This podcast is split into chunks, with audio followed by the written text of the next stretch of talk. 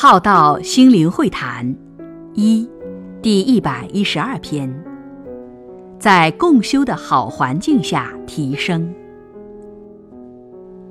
修炼环境包括我们经常接触的人，人是很重要的环境。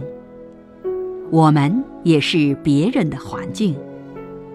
在团队中，自己没有调和好，习气重。都将成为团队中的坏环境。有如好山好水好空气，却住着不对的人，或担心住在隔壁的邻居有什么想法，这会让我们很不舒服，随时得要考虑与担心他的状态。山水没有意识，不会给我们压力。所以很轻松，因此人们喜欢游山玩水，亲近自然。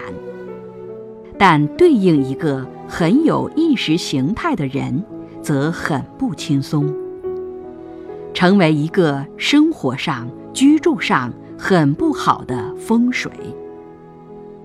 千金易购豪宅，但万金也难买到好邻居。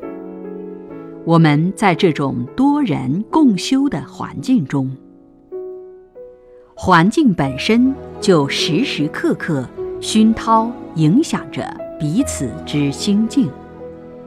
我们要让共修环境成为是一种相互提点、陪伴、鼓励、相互参悟、分享、共同成长并进、同登更好境界的。良好环境，我们都还是在家修行的人，分别居住于各地方，少了相互参悟、提醒、鼓励之机会，而且总是被世俗围绕着，天天接触、听闻世俗之认知我见，若没有精进之态度。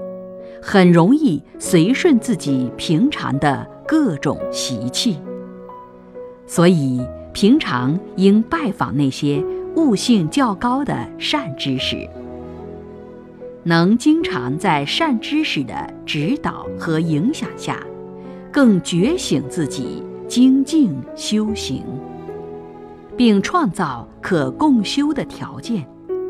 常定期或不定期地聚集在一起，相互分享近期的参悟，相互鼓励与陪伴，在共修的高能量下，共同提升到更高的心境。